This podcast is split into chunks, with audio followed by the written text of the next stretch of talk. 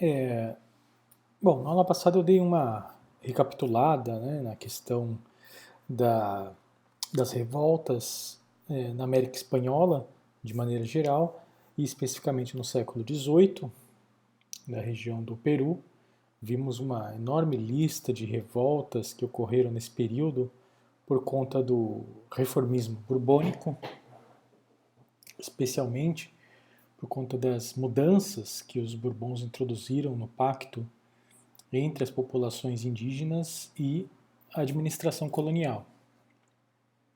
É, como a gente já veio discutindo, né, depois da Guerra dos Sete Anos, essas mudanças, essas transformações administrativas introduzidas pelos Bourbons, elas se radicalizaram.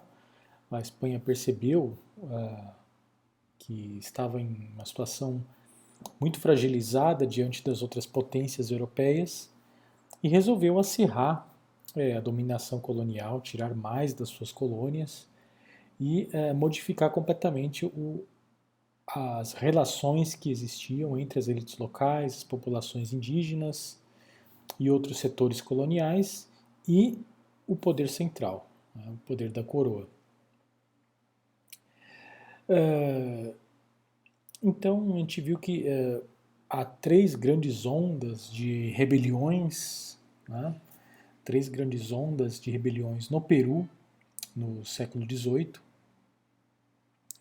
A Scarlett O'Fallon de Godoy é quem é, divulga essa ideia né, de que há três grandes conjunturas insurgentes no Peru no século XVIII.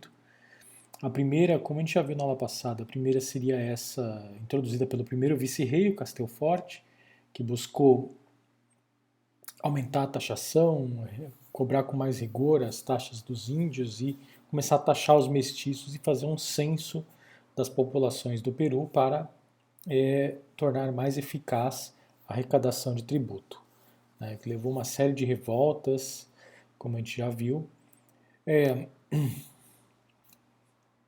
Depois, principalmente a partir da década de 1750, quando a coroa resolveu legalizar o repartimento de mercancias, os índios se revoltaram também contra essa instituição, que era, na, na verdade, uma imposição de mercadorias aos índios. Né? Os índios eram forçados a consumir esses produtos, já a gente vai tratar um pouco mais aprofundadamente isso. E é, eles se revoltaram em várias regiões contra os corregidores, que eram quem cobravam os tributos e impunham as mercadorias.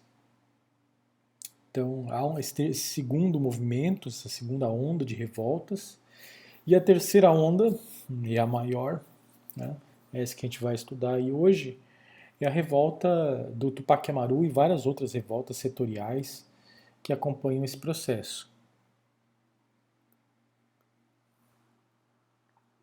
As causas, causas imediatas Tá? É, porque há, há, essas causas mais profundas que a gente veio tratando aqui, né, que vem aí praticamente há dezenas de, de anos, né, desde o início da dinastia de Bourbon, é, e essa tentativa de, de reformando a administração colonial. Então os índios já, se, já mostravam a sua insatisfação com relação a isso, desde começo do século XVIII. Né? Então é, essa, é esse processo mais amplo, mas há causas imediatas que levaram a coisa a, um, a uma situação de, de escalada, né? de escalada de um processo é, de revolta. E essas duas causas principais são as seguintes. A primeira uh, diz respeito ao aumento dos tributos e ao maior rigor na captação desses tributos. Né? Que recaem sobre os povos indígenas, especialmente uh, durante a visitação desse funcionário colonial chamado José Antônio de Arete. Uh, ele esteve no Peru entre 1777 e 1782. Uh, vocês se lembram que eu comentei quando a gente tratou da, é, das reformas borbônicas de maneira geral? Que o José de Galvez, José de Galvez era o principal ministro durante esse período aqui das reformas borbônicas. Ele tinha sido um visitador no México é?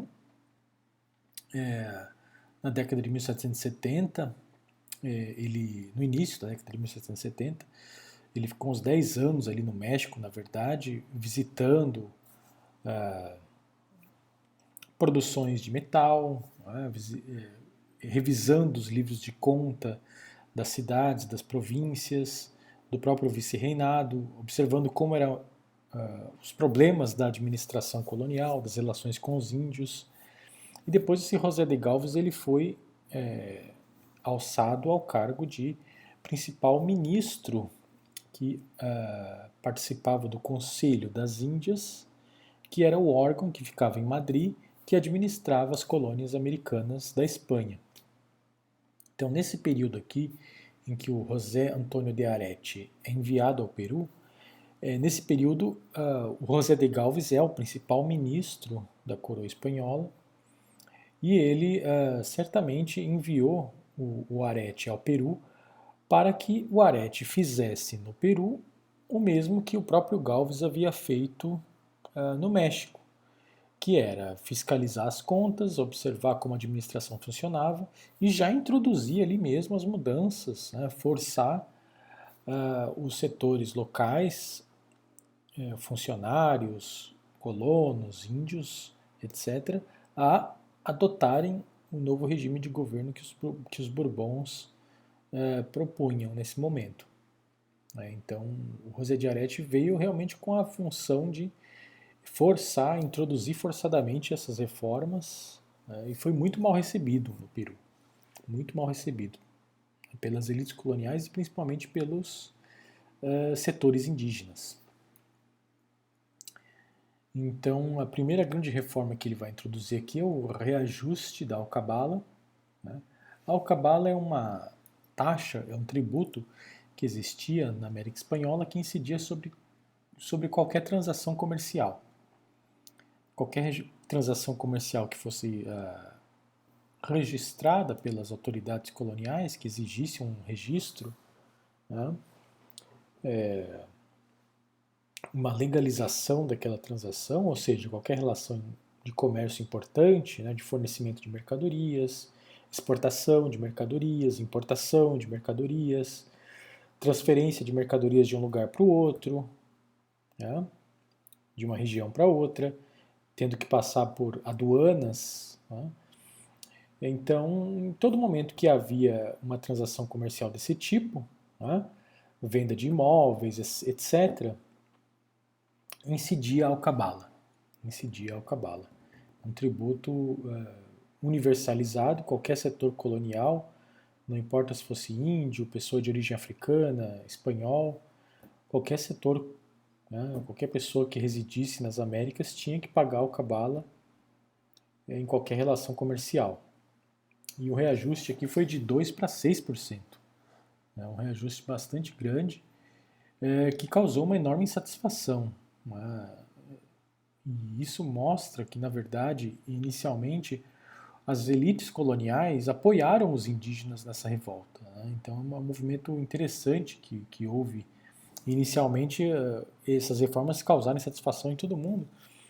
E os setores da elite local apoiaram os indígenas nessas revoltas. Né? E depois, quando essas revoltas se radicalizaram né? e, e acenaram com a possibilidade de expulsão dos espanhóis do Peru, as elites locais elas retrocederam esse apoio né? e, e voltaram a apoiar a coroa espanhola mas é inegável que, essa, que essas reformas foram vistas como um prejuízo para as próprias elites locais, né, que tinham que pagar mais tributo agora. É, é, essa alcabala também era imposta sobre alimentos consumidos pelos índios, né, produzidos e consumidos pelos índios. Então isso, isso prejudicava o comércio indígena, prejudicava as formas de arrecadação de dinheiro por parte dos índios, que tinham que pagar o seu tributo, prejudicava também os, os empregadores, ah, os fazendeiros, comerciantes que empregavam trabalhadores indígenas, que agora tinham que desembolsar mais dinheiro para comprar alimentos para os seus trabalhadores, né, ou tinham que aumentar um pouco o seu salário para poder é, emparelhar aqui o, o, aumento do tributo. É, outra introdução aqui foi 2,5% de taxa sobre bebidas alcoólicas. Né? Também uma outra novidade aqui que foi é, é, introduzida pela coroa para conseguir formas de arrecadação de receita nas, nas colônias americanas. É, em seguida, um novo cadastro de propriedades agrárias. É, isso, isso teve um, um impacto muito negativo, especialmente entre elites locais, populações indígenas mais estabelecidas, caciques, né? pessoas que tinham propriedades. É... Então, o que ocorreu aqui é que é, geralmente a pessoa pagava uma taxa é, para administração colonial por conta da propriedade que ela tinha, né, a propriedade de terra que ela tinha. Ela tinha que pagar uma taxa sobre essa, essa esse pedaço de terra, sobre a posse dessa terra, ela anualmente tinha que pagar uma taxa para a coroa, né, com um imposto de, uh, é, de posse de propriedade. Né. É, só que esse, esse cadastro dessas propriedades estava defasado. Muitos, muitas décadas que ninguém fazia um levantamento do tamanho dessas propriedades. É, nesse período aqui, muitos setores da elite local uh, tinham se tornado uh, grandes proprietários, principalmente por meio da expropriação de populações indígenas. Né? Então, é, esse é o momento em que aquele pacto inicial que havia né, no início da colonização, de que os indígenas não teriam seus territórios é, invadidos por espanhóis, isso aqui já começa a se dissolver nesse período, né, por duas razões especialmente. Né. Em primeiro lugar, porque muitos indígenas não queriam viver nas comunidades nativas, não queriam viver nos pueblos de índios, porque não queriam pagar o tributo que esses índios que viviam em comunidade, né, que viviam nas suas terras tradicionais, não queriam pagar esse tributo que eles deviam à coroa. Então, uma solução que eles, né, uma alternativa era fugir para as cidades, a viver no espaço urbano. Esse índio automaticamente ficava isento do tributo indígena. Ele podia se identificar como um mestiço e deixar de pagar o tributo indígena. Isso vai, é, com o tempo, é, causando uma, um grande problema para essas comunidades, para esses pueblos de índios. Né? Passam a ter dificuldades para pagar o seu tributo, porque muita gente vai embora, muita gente fugiu. É, então eles têm, têm, que continuar pagando o tributo. Então o que eles fazem, em muitos casos, é arrendar terras para espanhóis. Né? Arrendar ou mesmo vender. Né? Ou mesmo vender terras para colonos espanhóis. E isso faz com que muitos espanhóis é, aumentem sua propriedade. Né? Pessoas que já tinham muita terra compram terras dos índios começam a invadir essas terras indígenas, é, se aproveitando do desespero dessas comunidades, e isso leva a um, a um desequilíbrio aqui dessa relação, porque é, essas populações cada vez mais é, estão fragilizadas, não conseguem pagar o seu tributo, é, perdem suas terras e são obrigadas a ir para cidades e para a periferia uh, dos grandes centros né, é, e buscando alguma ocupação que, que pudessem ter nesse, nesses setores mais urbanos. Em contrapartida, essas elites que ganham mais terras né, e não, não pagavam ainda tributo sobre essas terras que elas tinham adquirido, agora, né, com esse cadastro que o Areste propôs aqui, vão ser obrigadas a pagar, a pagar um tributo sobre essa, é, essas novas terras que eles adquiriram. Né? Então, o tributo que eles já pagavam sobre as terras que eles já tinham vai ser atualizado de acordo com o tamanho agora da propriedade que eles têm. Então isso vai causar insatisfação nessas elites agrárias, né? mas ao mesmo tempo eh, os indígenas observam isso aqui com muita desconfiança, né? com, com um sentimento de revolta muito grande, porque isso aqui não vai resolver o problema dos índios de forma alguma. Né? Claramente aqui é uma intervenção oportunista da coroa para conseguir mais dinheiro, para conseguir mais recursos né, das Américas e eh, os indígenas que esperavam a proteção do rei, né, esperavam que o rei pelo menos desse uma, um alívio aos tributos, é, permitisse que essas comunidades recuperassem as suas terras que foram perdidas, né, recuperassem as fontes de água, os nichos ecológicos que eles perderam, não, não tem nada disso nesse momento.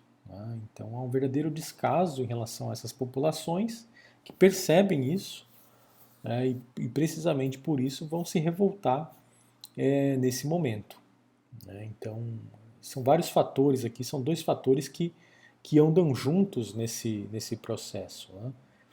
A elite sendo taxada, tendo uma, um acirramento da taxação que, que incide sobre ela, e os povos indígenas percebendo que a coroa não está nem aí para a, é, a proteção que ela havia prometido no início do pacto colonial, é? de proteger terras indígenas, prote, proteger os recursos indígenas, contanto que os indígenas pagassem o tributo para o rei. É? Agora os indígenas são obrigados a pagar mais tributo mas não têm proteção, não contam com a proteção que eles esperavam da coroa. Então é isso que é o, o que está colocado aqui nesse momento. Então esse, esse tributo, ele também é, é, de forma geral aumentado para todos os setores coloniais aqui através da, do estabelecimento de aduanas, né, que são é, pedágios, né, a gente poderia entender isso aqui como uma forma de pedágio que havia entre as províncias é, do Peru. Né? Então, é, a cada momento em que um, um, produto passava de uma província a outra, de um distrito a outro, ele tinha que passar por uma aduana e pagar uma taxa. E e foram inúmeras aqui as aduanas que foram instaladas nesse momento, né, obrigando esses produtos a serem taxados inúmeras vezes até chegar ao destino final, o que vai acarretar é, desembolso de recursos por parte do produtor e um aumento lá no final na conta do consumidor, que ele vai ter que pagar mais caro pelo produto que ele vai consumir. Isso vai afetar os alimentos que chegam para os indígenas, vai afetar os produtores indígenas. Né? E ele retoma a ideia aqui, que tinha sido abandonada lá na primeira conjuntura é, de revoltas, que é a cobrança de tributos dos mestiços. Os mestiços que estavam isentos do tributo indígena é, Há uma tentativa agora de fazer um novo censo desses mestiços e de é, impor uma taxa para essas populações. Que também foge completamente do pacto colonial. A alegação aqui dos funcionários coloniais é de que esses mestiços, na verdade, são índios que fugiram das comunidades nativas. Então, é, eles fugiram para não pagar o tributo, então agora, como eles estão nas cidades, estão se identificando como mestiços, é, a coroa vai impor uma taxa aqui sobre esse pessoal, é, é, como se fosse um tributo para mestiços, né? o que é totalmente fora do, do pacto colonial, porque o pacto lá do século XVI entre indígenas e a coroa era de que a coroa protegeria as terras indígenas e os indígenas pagariam o tributo em reconhecimento à, à vassalagem que eles deviam ao rei da Espanha. Essa era a justificativa jurídica e teológica uh, do tributo. A ideia também era de que os recursos do tributo indígena favorecessem ou facilitassem né, o custeio da evangelização dos índios, a construção de igrejas, o pagamento de missionários. Né? É, então, então a cobrança de tributos uh, dos mestiços era algo novo e, e, e fora aqui dos parâmetros teológicos e jurídicos aceitos até então. Uh, foi visto como uma arbitrariedade e uh, os índios vão se revoltar por conta disso. Os índios e os mestiços também. Né? É, nesse slide vocês também veem uma comparação bastante interessante entre o aumento dos tributos. Eu vou ter que fazer uma pausa aqui porque está passando um, uma ambulância aqui. Só um segundo, pessoal. Bom, acho que já passou. Fica ruim de falar aqui o barulho lá fora. É, quando passa uma, passa várias, né? E acaba prejudicando aqui a nossa exposição. Mas aqui era só para comparar o, dois gráficos, né? Um é o de cima é o gráfico que a gente já viu, o gráfico feito pela Scarlett O'Fallon Godoy, que é o número de revoltas indígenas no Peru. Tá? Número de revoltas indígenas no Peru, é esse gráfico de cima. Na coluna, na coluna aqui vertical, vocês veem o número de revoltas e na linha horizontal aqui a, os anos. Então, quanto mais a gente avança aqui no século XVIII, maior o número de revoltas por ano. Então, o ano de 1780 aqui a gente tem mais de 40 revoltas. 1730 também a gente tem um número expressivo. 1750 também, um número expressivo. Por isso que ela fala em três conjunturas. E a tendência é de alta. É, se a gente observa aqui, em comparação, esse gráfico é, que conta as revoltas com o gráfico de baixo, que é um gráfico é, que assinala que os, a arrecadação de tributo de índios nas caixas reais do Peru entre 1700 e 1809, né, média anual, a gente vê que o número de revoltas cresce é, é, acompanhando o, a elevação aqui da arrecadação de tributo indígena.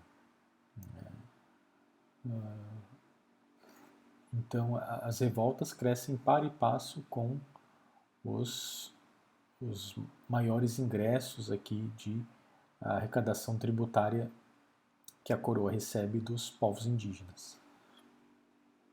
Então aqui embaixo a gente tem aqui uh, uh, os anos uh, e uh, um valor aqui em pesos. Né? Então os anos aqui uh, de 1780 e 1789 vocês veem um valor bastante elevado aqui de tributo indígena. Então é bastante interessante esse gráfico aqui de baixo, porque é, há um crescimento da população indígena no Peru nesse momento, mas não é um crescimento que acompanha esse gráfico aqui. Né? É, e se é certa essa estimativa de que morreram 100 mil índios durante as revoltas do Tupac Amaru, né? Uh, alguns consideram esse número exagerado, mas seja como for, se morreram 100 mil índios naquele momento, né, isso deveria significar no, nos anos finais aqui uma queda da, da arrecadação. Né? Mas, no entanto, a arrecadação continuou crescendo. Isso significa que essa, esse crescimento da arrecadação ele não diz respeito a um maior número de índios que estão pagando o tributo. Isso diz respeito, é, ou seja, não diz respeito ao crescimento demográfico da população indígena. Isso diz respeito a uma maior coerção, a uma maior, um maior rigor e uma maior racionalidade na é, forma de arrecadação desse tributo indígena. Então, a coroa realmente apertou o cerco aqui, começou a cobrar esse tributo com mais cuidado, E o tributo e a arrecadação cresceu. E ao mesmo tempo que ela cresce, cresce o número de revoltas indígenas, porque os indígenas estão completamente insatisfeitos com esse novo modelo aqui de, de arrecadação tributária. Bom, esse slide aqui é para mostrar uh, algo que a gente já discutiu, né? que é a segunda causa desses conflitos nessa época, dessa rebelião indígena, que é a legalização do repartimento de mercancias. Né?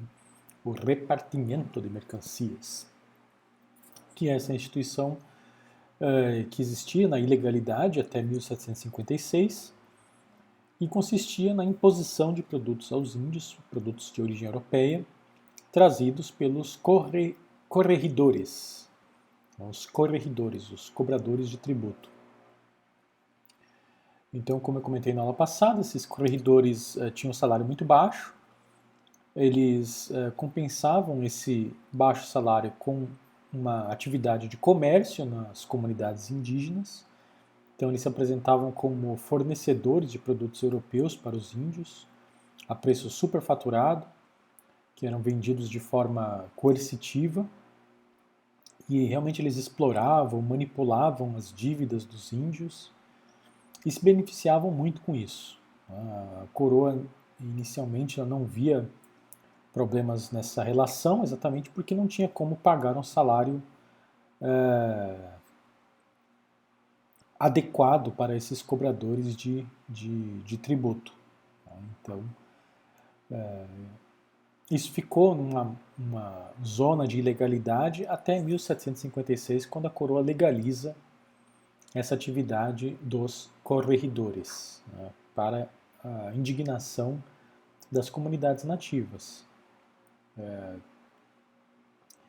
então, como a gente já viu né, naquele, na aula anterior, várias revoltas espe especificamente é, se direcionavam ao, ao fato de que é, os corregedores ah, manipulavam essas dívidas ou ah, tentavam extorquir os indígenas né, por conta desse, dessa atividade comercial.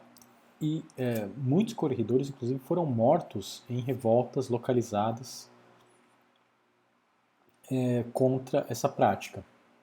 Esse slide também ele mostra essa imagem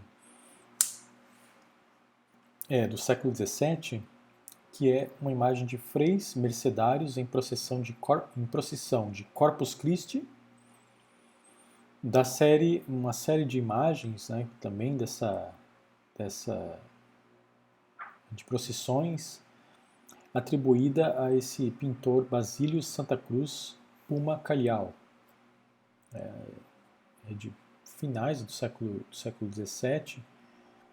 É, é uma imagem bastante interessante, né, mostra um pouco dessa, desse cotidiano da sociedade colonial. Eu coloquei ela aqui mais para mostrar para vocês como o, os indígenas, né, é, nesse âmbito da vida social do Peru, uma vida de antigo regime, né, marcada por uma influência muito pesada do catolicismo sobre a, o cotidiano das pessoas, é, e consequentemente das procissões, das atividades, das celebrações públicas que são próprias do catolicismo. Nesse quadro, os indígenas é, têm é, muitas oportunidades para usar essas mercadorias que eles compram dos corregedores. Né? Então, é, vocês veem aqui há vários indígenas aqui, não só esses que são caciques, né? É, porque no Peru é, se distingue o, o cacique né, do índio comum especificamente pela, por esse cocar que eles usam aqui, né? que retoma um símbolo de prestígio das elites incaicas. Então, ainda que esses índios, alguns deles não fossem descendentes dos incas, mas como eram caciques, eles usavam essa, esse cocar com essas penas que vocês veem aqui. E vocês veem que eles estão muito bem vestidos, né, com sapatos, com meias, com uh, camisas brancas. Isso aqui é tudo mercadoria europeia. É tudo mercadoria de origem europeia que eles compram. E mais atrás vocês veem outros índios carregando a imagem do santo, né, carregando, na verdade, três imagens. Né, é, em espanhol, né, na língua espanhola, esse é, carro, né, essa, é, é um suporte de madeira em que eles colocam a imagem do santo e desfilam. Né, isso é chamado passo, né, o chamado passo. E esses índios que carregam a imagem são os índios da Irmandade. Né? Então, como é típico na, na Semana Santa, no mundo católico é, hispânico, os índios da Irmandade da, daquela igreja específica, eles tiram as imagens do, do, do interior da igreja e desfilam com a imagem em procissão pela cidade. É, é claro, né? é, a maioria das igrejas, a maioria esmagadora das igrejas no mundo hispânico tem irmandades, tem irmandades indígenas, indígenas que se consideram católicos, exemplares, né, que fundam essas irmandades de pessoas leigas para cuidar dessas imagens religiosas. Né. Então, todos os anos eles recolhem esmolas, é, recolhem doações para vestir essas imagens, é, adornar essas imagens com velas, com roupas, com é, cuidar da própria igreja, né, para deixar, deixar que nada falte ali, ou é, pagar um pintor para fazer quadros para as igrejas, ou escultores para repor uma imagem que, que eventualmente quebre. Então, para tudo isso é necessário dinheiro. Né? E os próprios irmãos, esse grupo de, de pessoas que formam parte da Irmandade, se alguém entrar numa situação de dificuldade financeira, ele pode contar com empréstimo desse, desses recursos do fundo da Irmandade. Então, é uma associação de pessoas leigas, católicas, exemplares, que é, formam parte desse grupo. Né? Isso era assim nas Irmandades indígenas, nas Irmandades de negros, nas Irmandades de espanhóis, então, é, cada igreja geralmente tinha uma ou mais irmandade, irmandades, e essas irmandades podiam ser de índios, de espanhóis, de negros, etc. De mestiços, né? depende da região, depende do tamanho da igreja. Né? Então aqui a gente vê é, que é, aparentemente né, é, essa igreja aqui, que está ao fundo, ela tem, uh, uh, ao que parece aqui, né, pelo menos, né, não dá, para saber ao certo se são duas ou três irmandades indígenas, mas o certo é que provavelmente aqui a maior parte das irmandades dessa igreja específica aqui do Peru são irmandades de índios, né, são índios exemplares que cuidam dessas imagens e desfilam com elas na, na procissão da Semana Santa. E vocês veem que os índios que carregam essas imagens também estão muito bem vestidos, né? eles têm que estar bem vestidos para fazer essa procissão. É, são pessoas que se destacam, elas se apresentam como pessoas exemplares para o restante da comunidade, né? tem que manter um, uma uma distinção né, é, para não ofender a dignidade aqui das imagens religiosas. E isso eles fazem muito bem e é claramente visível aqui nessa imagem.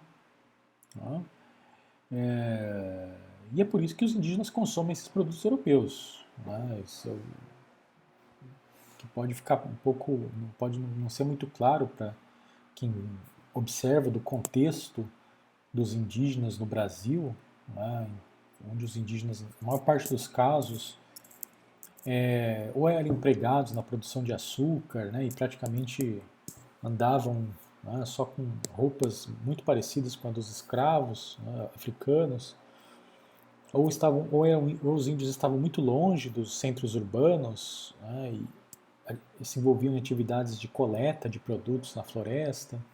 Então se tem muito a imagem do indígena no contexto brasileiro praticamente desprovido é, de roupas europeias. Mas esse não é o caso na América Espanhola. Né? De forma nenhuma. É, é uma sociedade muito mais urbanizada do que o Brasil.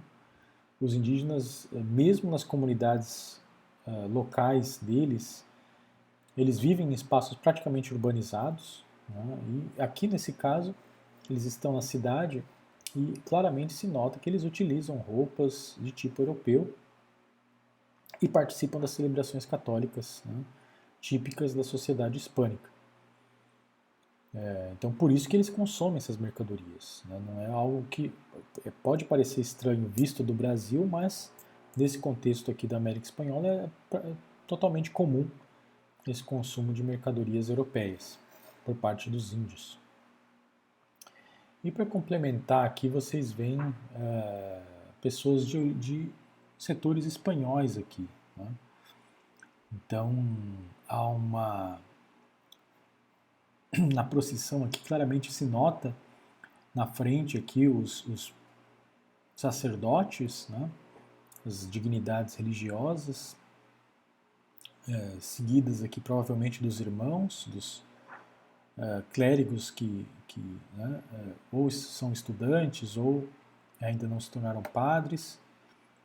Depois vocês têm aqui cobertos uh, por, por, esse palio outras dignidades religiosas.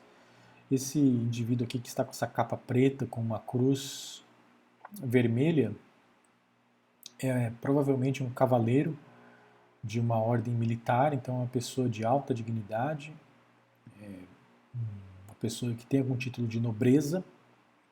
Né? É, é, e é isso, né? quer dizer, as procissões eram um momento aqui na sociedade colonial em que os setores sociais se apresentavam para serem vistos, para serem distinguidos, para que a hierarquia social fosse reforçada. Tá? É, e todos os grupos aqui participam dessa, dessa atividade.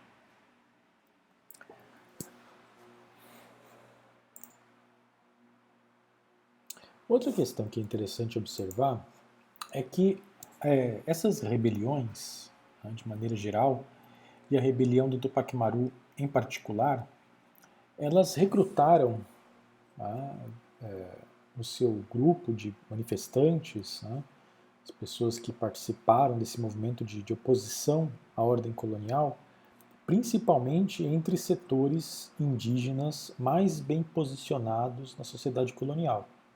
Tá? Setores indígenas mais prósperos, né, que se envolviam em atividades econômicas, que recebiam recursos de diversas fontes.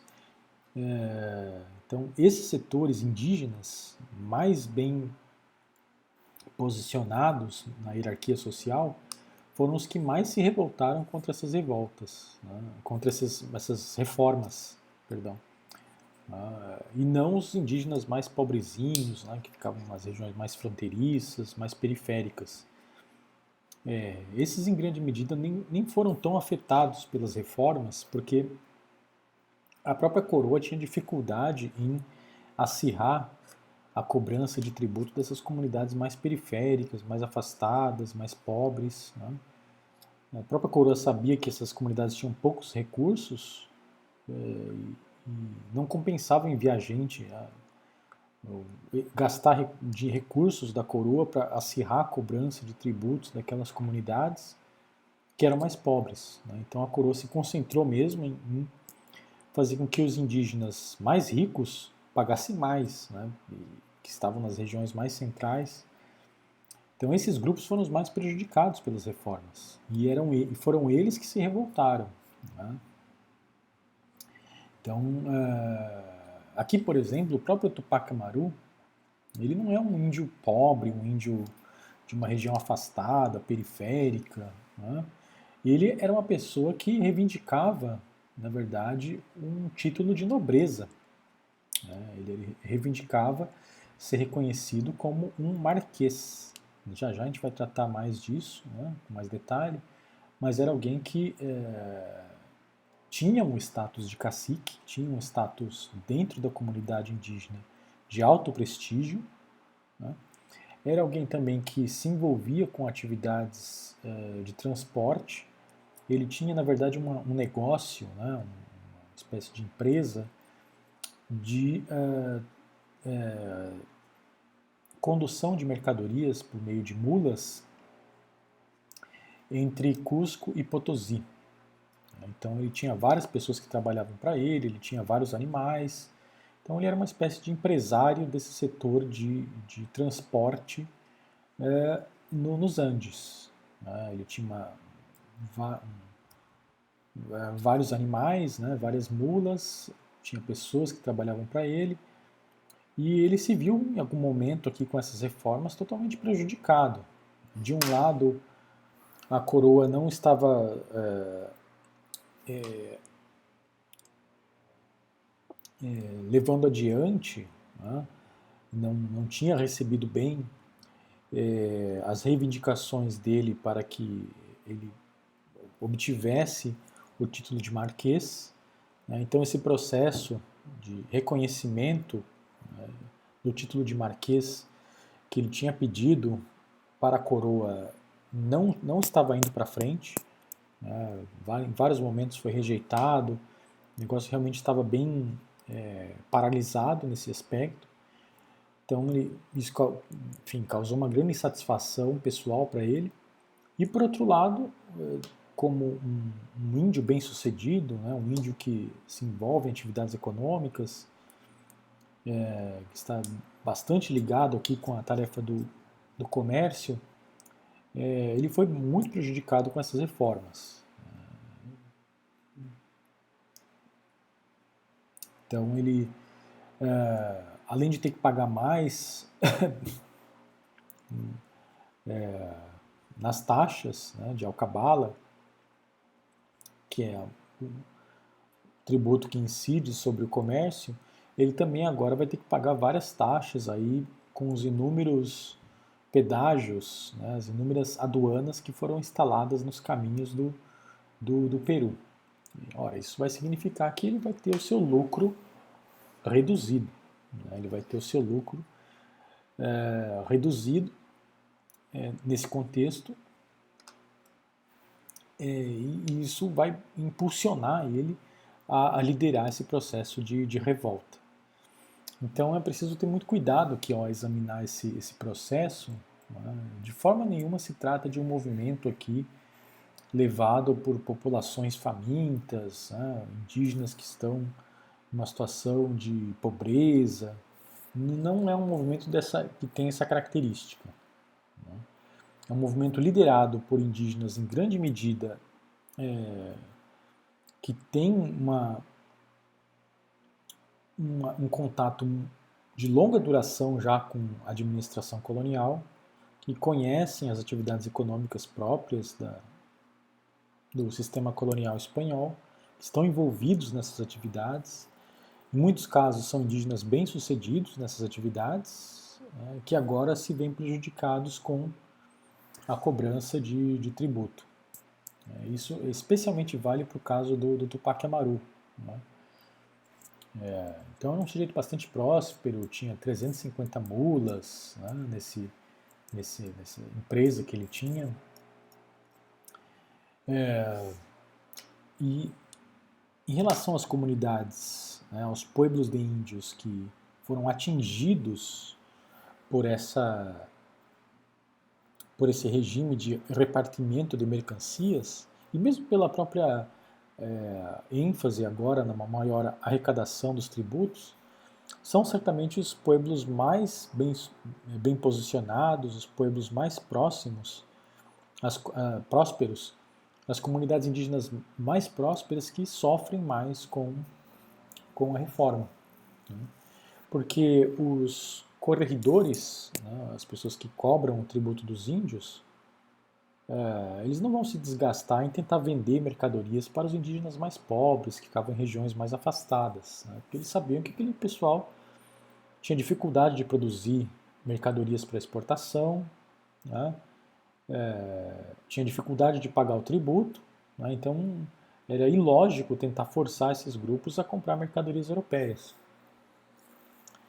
Então é de se esperar que são os grupos mais prósperos, as comunidades indígenas é, mais ricas, né, que vão sofrer mais com essas reformas, porque esses corregedores eles vão vender essas mercadorias europeias para os indígenas que têm mais dinheiro, naturalmente. Né? Eles não vão se desgastar para vender esses produtos em regiões mais afastadas. Eles vão vender nas regiões mais centrais para os indígenas mais ricos. É, e é ali mesmo que eles vão tentar manipular essas dívidas, tentar fazer esses indígenas se tornarem mais dependentes da, do consumo desses produtos europeus. E esses indígenas dessas regiões mais ricas é, percebem isso, né? percebem isso, se organizam né? e se revoltam.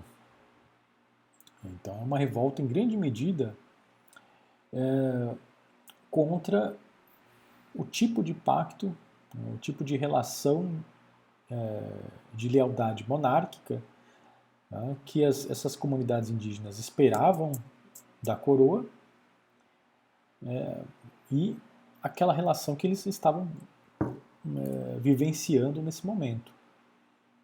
Então é uma contradição entre o que os indígenas esperavam que, que fosse o tratamento que eles deveriam receber da coroa e o tratamento que agora a coroa dava a essas comunidades. Então os indígenas esperavam basicamente que as coisas continuassem como estavam antes. Essas comunidades, principalmente essas comunidades mais prósperas, elas não queriam nenhuma mudança no pacto colonial que já vinha funcionando né, no século XVI, XVII. É, não queriam pagar mais tributo, né, não queriam repartimento de mercancias, não queriam nenhuma novidade desse tipo. Né, é, queriam manutenção do pacto colonial da maneira como era antes. É, no entanto, eles estavam recebendo aqui uma mudança completamente revolucionária, né, quer dizer, cobrança de impostos, aumento de tributo, né, desrespeito das autoridades locais, é, manipulação de dívidas indígenas, esses corredores abusando das comunidades. Né, a coroa sem dar proteção alguma aos índios. Então isso causou muita indignação, né? muita indignação. Então, alguns exemplos aqui. Né? Então, pode parecer um pouco difícil a gente tentar é, visualizar também, desde o ponto de vista do Brasil, o que seriam esses indígenas prósperos. Né? Não, é algo que também não, não cabe muito na realidade brasileira. É, mas, né, a gente observar como as coisas funcionavam no Império Espanhol, a gente percebe que muitos grupos é, indígenas né, mantiveram-se em regiões mais produtivas, regiões mais prósperas, elas já eram prósperas antes da, da chegada dos espanhóis. Né? É, muitos grupos retiveram o prestígio que eles tinham antes da chegada dos espanhóis. É, alguns setores sociais continuaram com o seu prestígio de caciques. É, então, por exemplo, a gente tem aqui esse Dom Marcos Chiguan, é um retrato de 1742, esse do lado esquerdo, né? Do lado direito a gente tem uma mulher, uma mulher desconhecida, né, num retrato de cerca de 1690. Isso aqui está no Museu Inca de Cusco do Peru, esses quadros. Né? Então, uh, esses aqui são exemplos de, de, da elite indígena, da elite de origem indígena.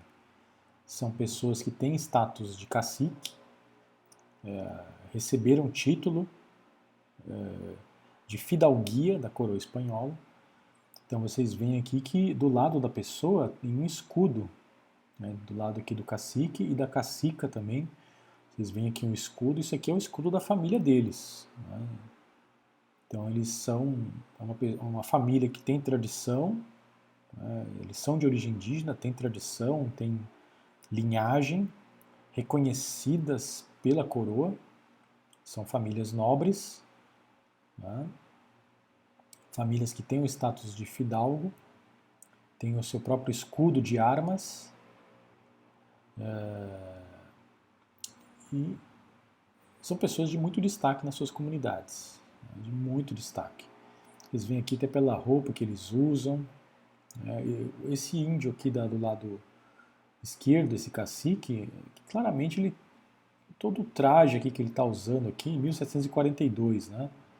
É um traje típico de um nobre né, de uma pessoa uh, destacada, de uma pessoa fidalga mesmo, de, de origem espanhola. Né? Toda a roupa aqui que ele está usando aqui é, é uma roupa típica de um fidalgo europeu, né, espanhol. A única diferença que vocês veriam aqui seria o, o é, seria o uso aqui da mascaipatia, que é essa tiara é, que ele está usando, que é o que representa é, que ele também é um nobre inca, é um nobre que traz essa, essa, essa distinção aí da, do Império Inca. Então os indígenas o reconhecem como uma pessoa nobre por conta dessa, dessa insígnia aqui dessa, que ele está usando na, na cabeça. É, a, a, a mulher aqui ela usa uma roupa mais tradicional, né? é, com adornos indígenas, mas claramente se nota aqui pela, pelo lugar onde ela está, pelo escudo de armas, e também porque ela tem uma serva aqui, né? provavelmente uma, uma. O termo correto para esses servos, essas pessoas indígenas que serviam né, os, os caciques, né? o termo técnico é, um, é, ela, é uma Yanacona, né? Yanacona com Y. Eu cheguei a comentar em algum momento, os Yanaconas eh, são grupos que os Incas, são pessoas que os Incas recrutavam né, em diversas regiões para serem servos domésticos da elite, da elite indígena. Então vocês veem aqui que é uma senhora que tem aqui um, essa essa serva indígena está segurando uma uma espécie de guarda-chuva aqui, ou guarda-sol para a cacica indígena. Né? Então são pessoas da elite, são pessoas destacadas. Né? É, nesse contexto aqui, essas pessoas, esses nobres indígenas, também são muito afetados. Né? Alguns, quer dizer, muitos deles eh, têm rendas, né? a renda deles depende uh, dessas atividades comerciais. Né? Eles recebem uh, pensões da coroa por conta do seu status nobre, mas essa pensão ela depende de uma renda é, da arrecadação de tributo em uma determinada atividade, é, de algumas comunidades indígenas terem que pagar o tributo. Né? Então, é, é e isso aqui é, prejudicava aqui, né? nesse contexto de reforma, se essas comunidades têm dificuldade em pagar o tributo, isso vai afetar a renda desses nobres indígenas. Né? É, se, a, se é, esses, essas mesmas pessoas destacadas aqui estão envolvidas em atividades produtivas ou atividades comerciais, né, agora eles vão ter que pagar mais tributo, então também eles são afetados.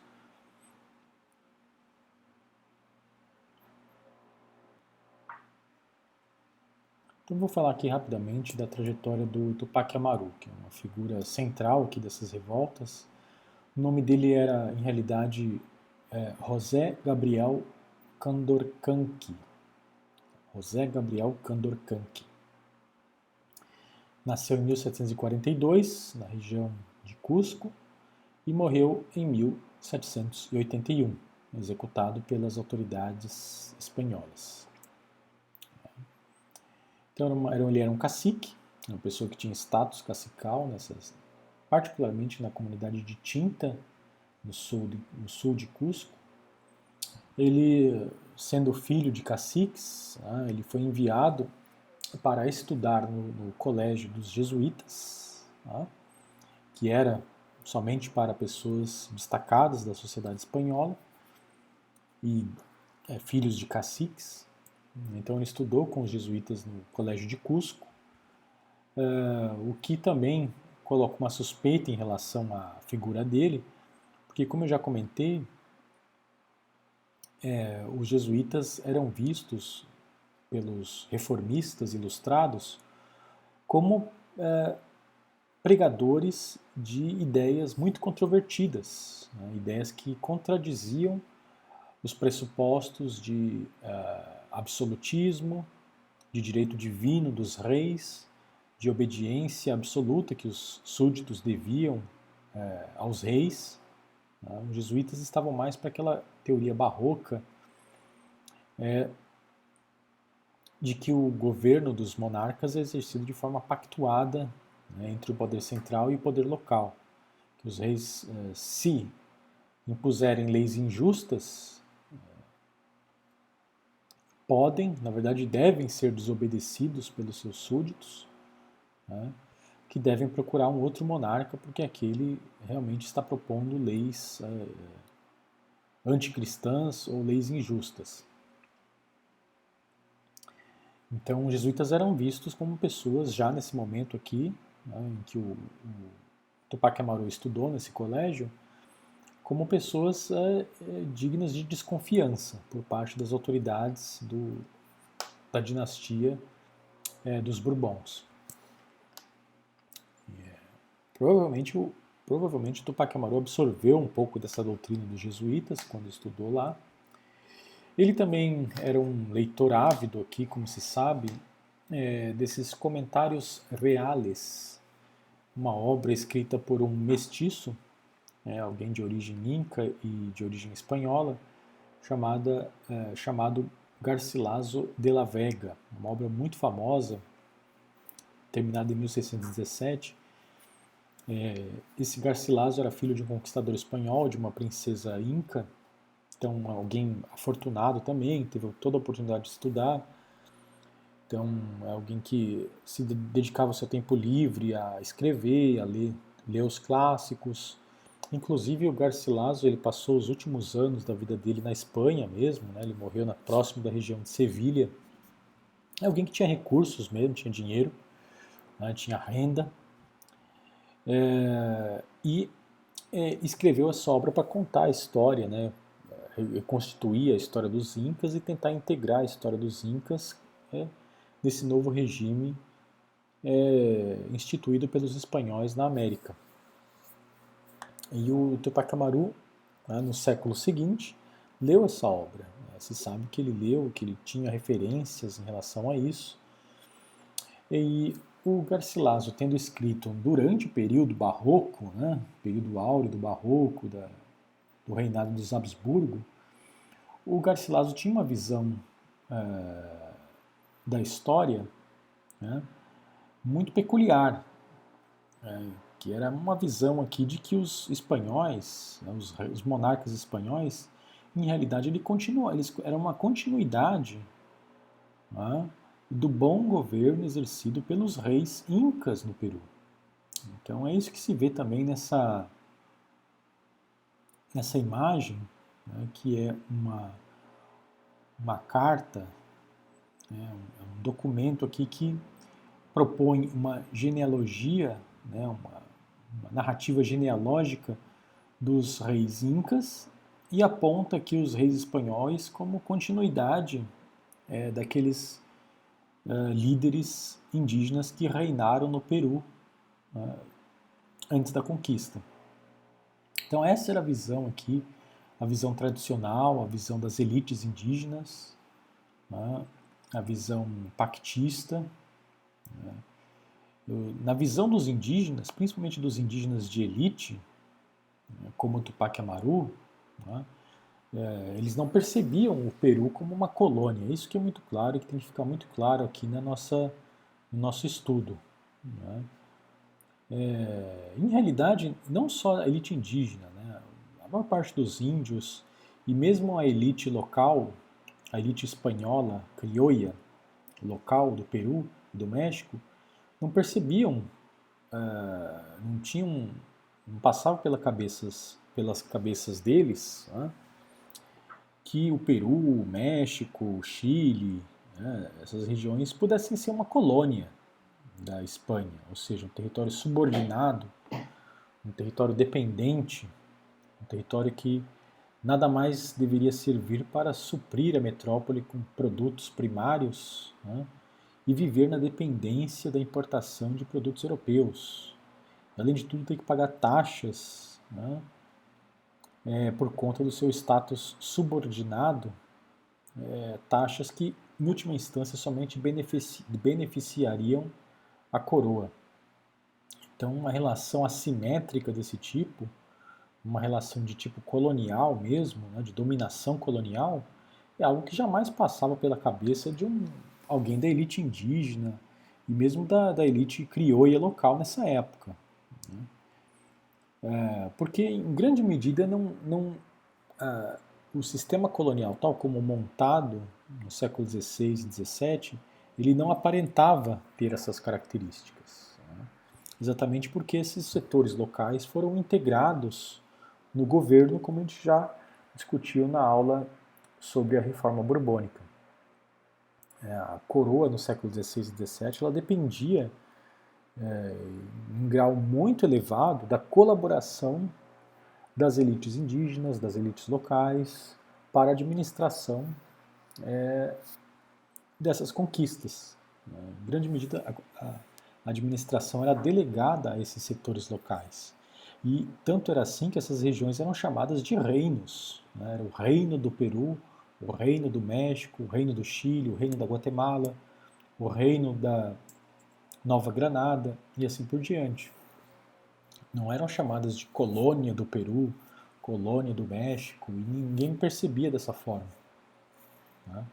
Eles só começaram a perceber eh, que eh, eles estavam sendo tratados como uma colônia subordinada exatamente quando a dinastia dos Bourbons passou a deixar isso muito claro nesse novo regime de administração que a gente vem estudando nessas últimas aulas. Né? É, quando começou a proibir é, que os setores locais tivessem essas iniciativas de manufatura e que eles consumissem produtos de origem espanhola, é, começou a incentivar manufaturas é, na Espanha e atividades primárias né, de produção de itens primários nas Américas. É, quando os Bourbons é, começaram a retirar os cargos, né, retirar o pessoal das elites locais dos cargos políticos, da, dos setores em que eles administravam, na cobrança de impostos, na administração local. Esse pessoal começou a ser retirado dessas atividades e serem substituídos por funcionários é, assalariados enviados pela coroa. Né? Então eles começaram a perder o poder político. É, e começou também a haver esse acirramento pela cobrança de tributos, né, pela imposição de mercadorias europeias. Então aí eles começaram a perceber que não era uma relação tão colaborativa quanto eles imaginavam antes. Né? E é, na época em que essa imagem foi pintada aqui, essa ideia de uma, uma continuidade harmoniosa entre os reis incas do Peru e os reis espanhóis fica muito clara no imaginário da época. Né? Então isso aqui foi pintado aqui antes da, das reformas mais radicais e aí se nota claramente né, que, é, por exemplo, vocês veem aqui nos últimos, né, nos últimos é,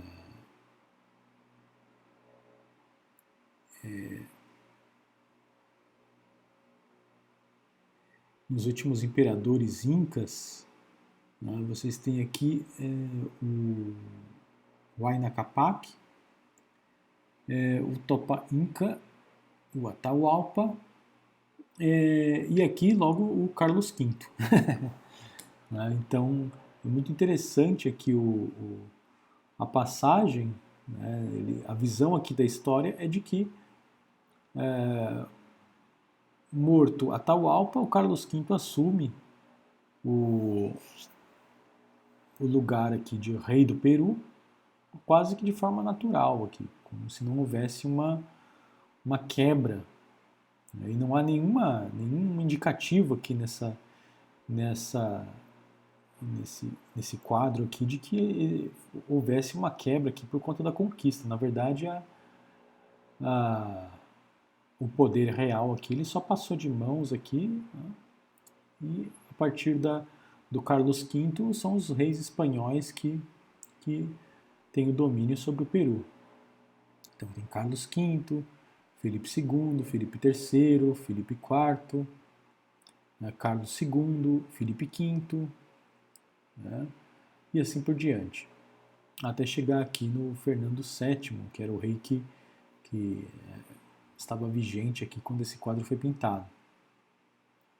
O nome da, desse quadro é Efígies dos Incas, ou Reis do Peru, e de reis católicos de Castela e Leão que os han sucedido. Né? Então é como se os reis espanhóis continuassem o mesmo domínio aqui que os incas já tinham fundamentado, instalado no Peru. Né? Então não há uma quebra aqui, não há uma ideia de que é, o poder indígena foi destruído e os espanhóis tomaram conta e transformaram essa região numa colônia. Né? Então o imaginário né, é, colonial não era esse. É por isso que os indígenas estranham essas reformas. Né? Sem compreender o imaginário com o qual eles trabalhavam, a gente não compreende o que, que levou esse pessoal a se revoltar né, nesse contexto. Então é porque o imaginário deles estava moldado dentro dessa ideia de uma colaboração né, entre as elites indígenas e as elites espanholas, é que, uh, como essas reformas propõem uma mudança radical desse sistema e uma, uma real transformação desses espaços em espaços coloniais, em espaços subordinados, né, é, é, que os indígenas vão se revoltar contra isso, né, vão se revoltar contra a mudança nesse pacto colonial. É, certamente isso é, causou muita perplexidade aqui ao Tupac Amaru. Então, não é à toa que ele adotou o nome de Tupac Amaru quando ele iniciou essas, esse processo de revolta, quando ele liderou essa revolta. O, o é, Tupac Amaru foi, em realidade, um, último Inca, né, executado pelo vice-rei Toledo, o Tupac Amaru I, né, foi o último Inca é, que liderou a resistência indígena em Vilcabamba, foi finalmente derrotada pelo vice-rei Toledo em 1572 e não é não é por acaso que Tupac Amaru II aqui, né, o José Gabriel, ele adota esse nome, primeiro porque é, é, ele aparentemente era descendente daquele Tupac Amaru I. Tinha a família dele estava conectada lá com a família do, do Tupac Amaru I. É, e segundo, porque é, ele é, se vestiu, né, ele abraçou essa ideia de revolta contra a dominação espanhola. Né. É, então, é, no entanto, né, como eu havia comentado, o Tupac Amaru ele é, foi movido a essa situação radical de se tornar um líder de uma rebelião indígena por circunstâncias muito, muito complexas né, e muito localizadas também.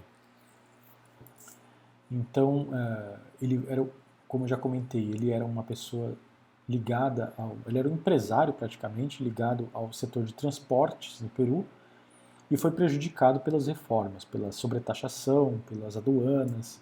Então ele estava sendo extremamente prejudicado com essas reformas nesse aspecto econômico. Né? E por outro lado, no aspecto político, ele era um cacique, alguém que tinha uma linhagem nobre e que é, é, é, havia apresentado uma petição para a coroa espanhola para que ele fosse reconhecido como Marquês de Oropesa. Então, era alguém que tinha um status importante, mas que precisava coroar esse status da família dele com o título de marquês. Né? Então, fez lá a petição. Na petição, ele mostrava quem eram os pais dele, os avós, os bisavós, que eram pessoas nobres. Né? Ele também mostrou que ele tinha recursos econômicos, que era uma pessoa que conseguiria viver com dignidade, é, expressar a distinção que o cargo de marquês demanda. Né? E, no entanto, né, por razões políticas aqui muito localizadas, né, a coroa não, não aceitou aqui a petição do Tupac Amaru. A petição dele passou por várias idas e vindas, o próprio Tupac Amaru teve que viajar várias vezes é, até a audiência de Lima para poder é, acompanhar o processo, e o processo não ia adiante. Né?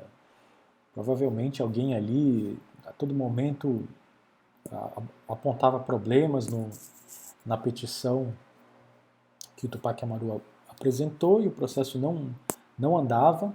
Né?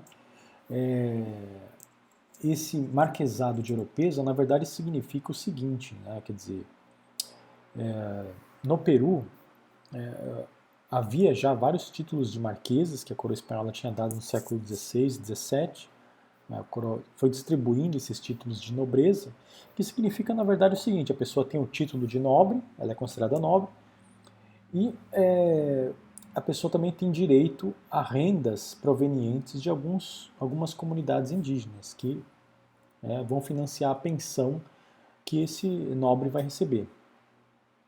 Então, é, o último marquês de Oropesa tinha morrido, né, então o, o título e as rendas daquele título estavam disponíveis. Então, qualquer pessoa que tinha origem nobre, que tinha um, serviços à coroa, podia apresentar uma petição para reivindicar né, a concessão como prêmio desse marquesado, desse título de marquês. Então, juntamente nesse mesmo período aqui, esse Diego Felipe Betancourt também estava apresentando aqui uma petição para receber esse, esse marquesado. Então, tinha outras pessoas também é, tentando conseguir esse título. E o, o Tupac Amaru realmente não o processo dele não avançou é, e ele foi, acabou ficando muito desgostoso com a, com a administração espanhola, né, tanto do ponto de vista político quanto do ponto de vista econômico.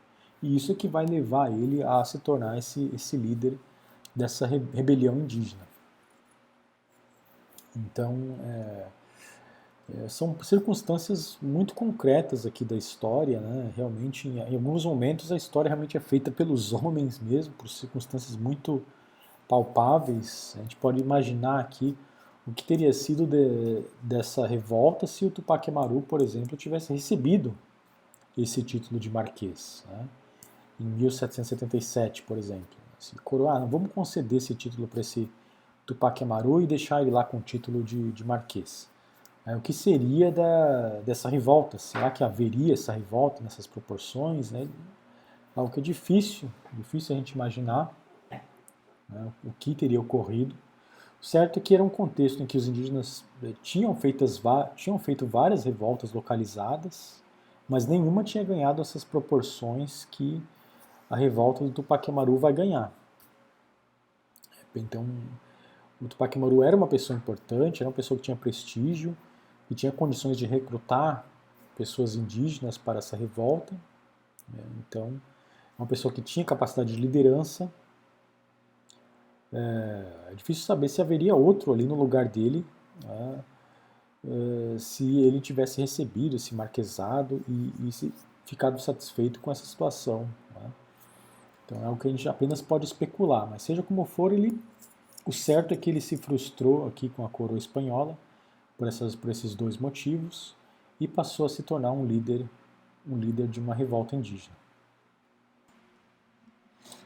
Então, o que chama muita atenção aqui é a velocidade com que há essa radicalização do Tupac Amaru, porque em 77 ele ainda está em Lima é, acompanhando o seu processo para receber o título de marquês, então para se tornar alguém ali do próprio núcleo da elite colonial. É, e ele está percebendo ali que o processo não está andando, né, o negócio ali não, não está indo do jeito que ele, que ele gostaria. É, então, praticamente aí, é, três anos depois, ele já é um líder de uma rebelião indígena. Ele inicia um processo de rebelião indígena no Peru, é, no ano de 1780. Ele consegue angariar um grupo de seguidores indígenas e até dentro desse grupo alguns mestiços e algumas pessoas da elite espanhola.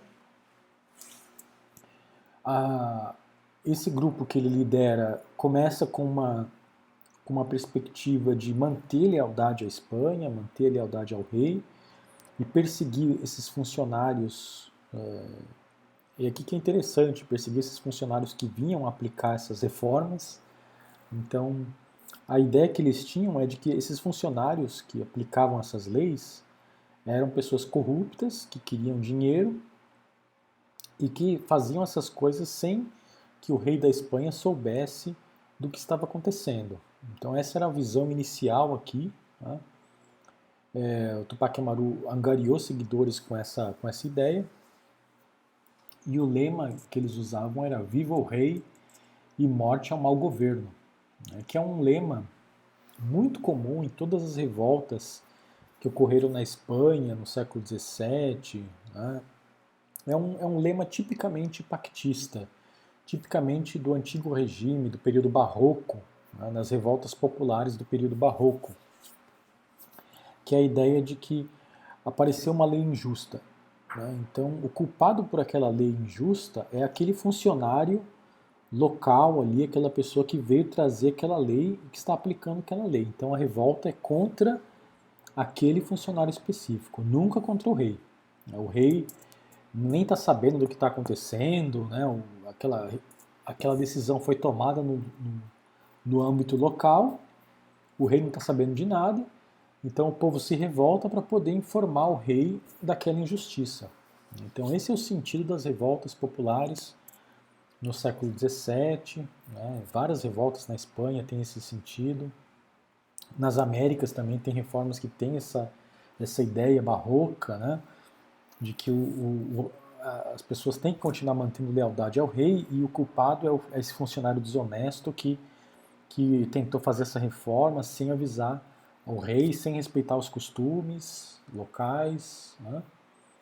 É, então o Tupac Amaru inicia a revolta com essa perspectiva, muito claramente, ele atrai vários setores é, sociais é, que vão apoiar esse grupo rebelde dentro dessa perspectiva.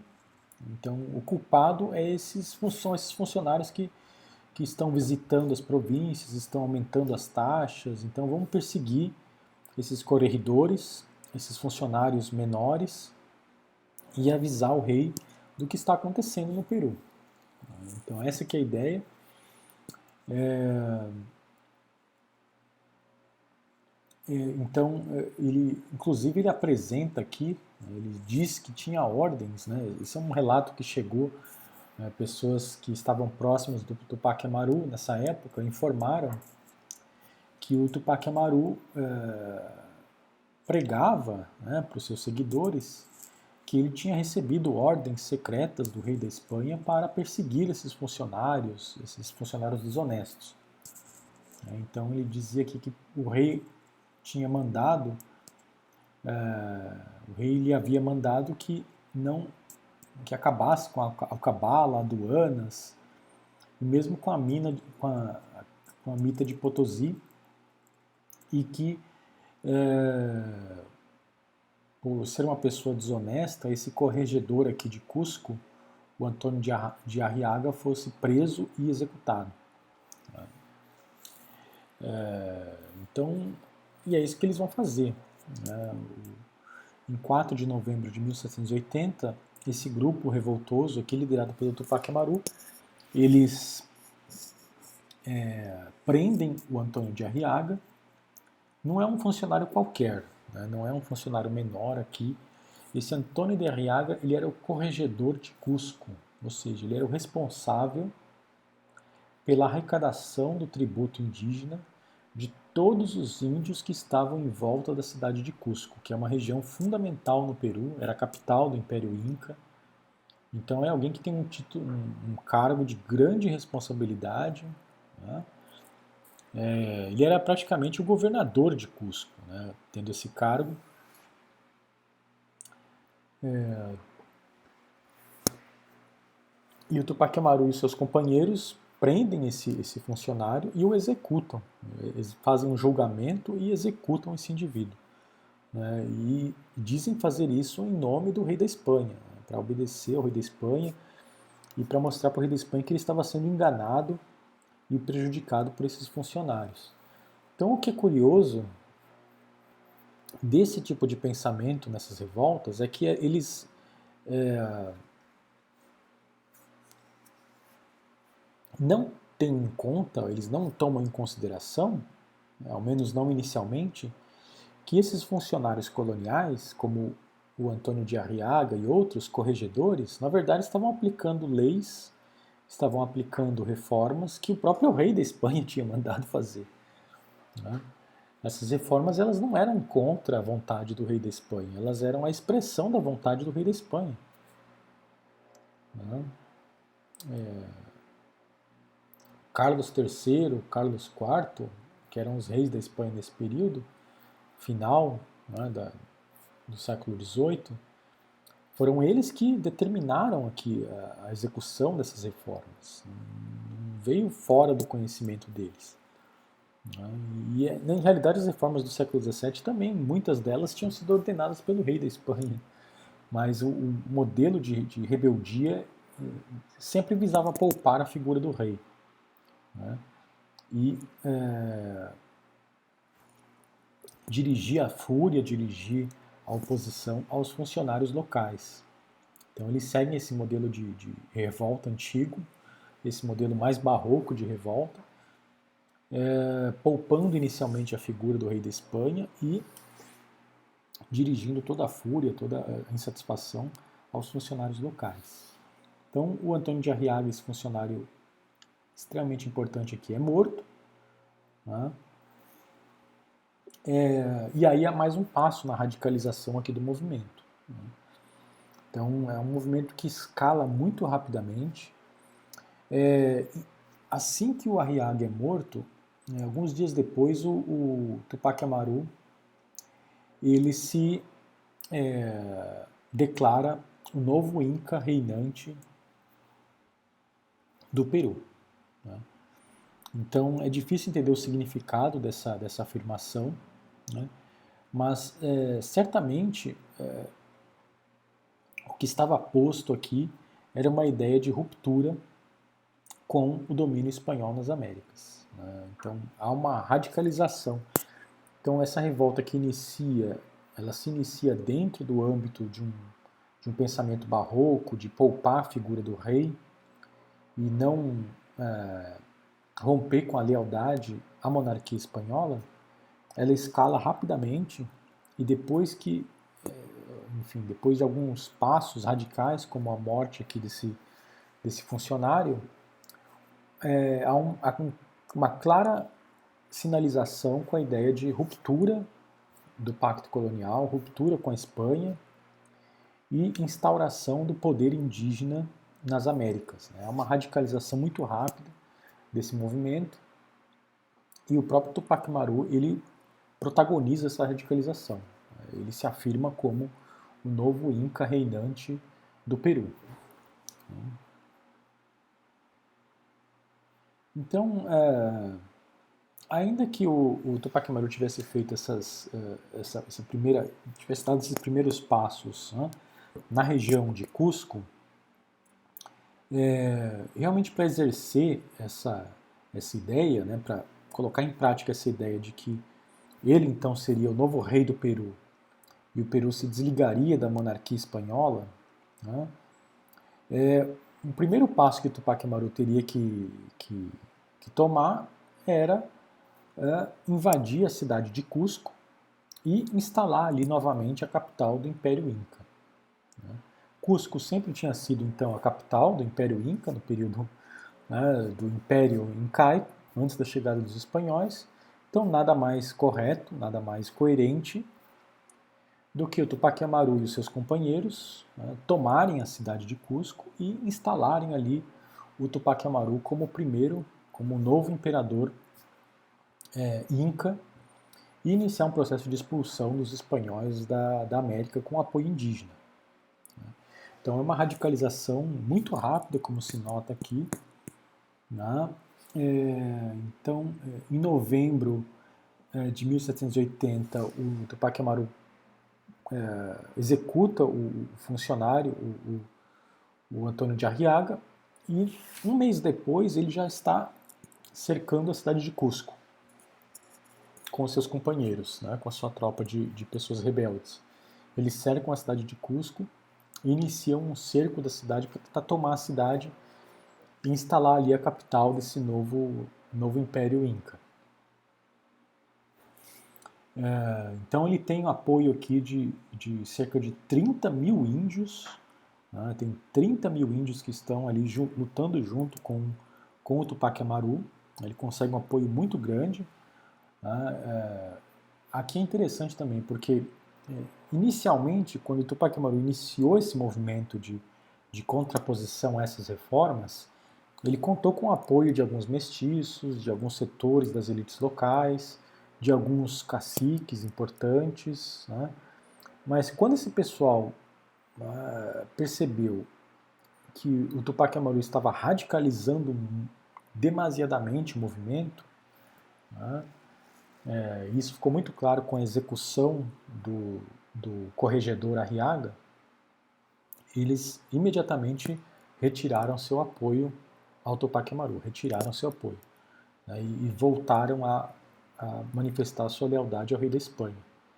Então, é, a radicalização do movimento ela atrai alguns setores da população indígena, da população mais pobre, da população indígena comum, que vai fazer parte dessa tropa aqui do Tupac Amaru, e, no entanto, afasta os setores mais destacados, os setores da elite, da elite indígena, da elite espanhola, que tinham todos os motivos para ficarem satisfeitos, né, para, para não gostarem aqui dessas reformas, para manifestar a sua oposição, mas como o movimento tinha tomado essa direção de radicalização, de ruptura, eles pularam fora do barco, pularam fora.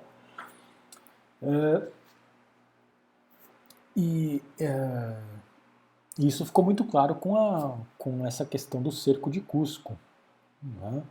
Porque o que era Cusco? Né? Cusco ainda viviam em Cusco os grandes caciques, né? as grandes famílias de linhagem inca, né? as principais famílias de linhagem descendentes dos incas ainda viviam aqui em Cusco. Viviam também pessoas ricas espanholas, mestiços bem-sucedidos, viviam aqui em Cusco. Então, é, inicialmente a cidade de Cusco manifestou uma certa simpatia com a causa do Tupac Amaru.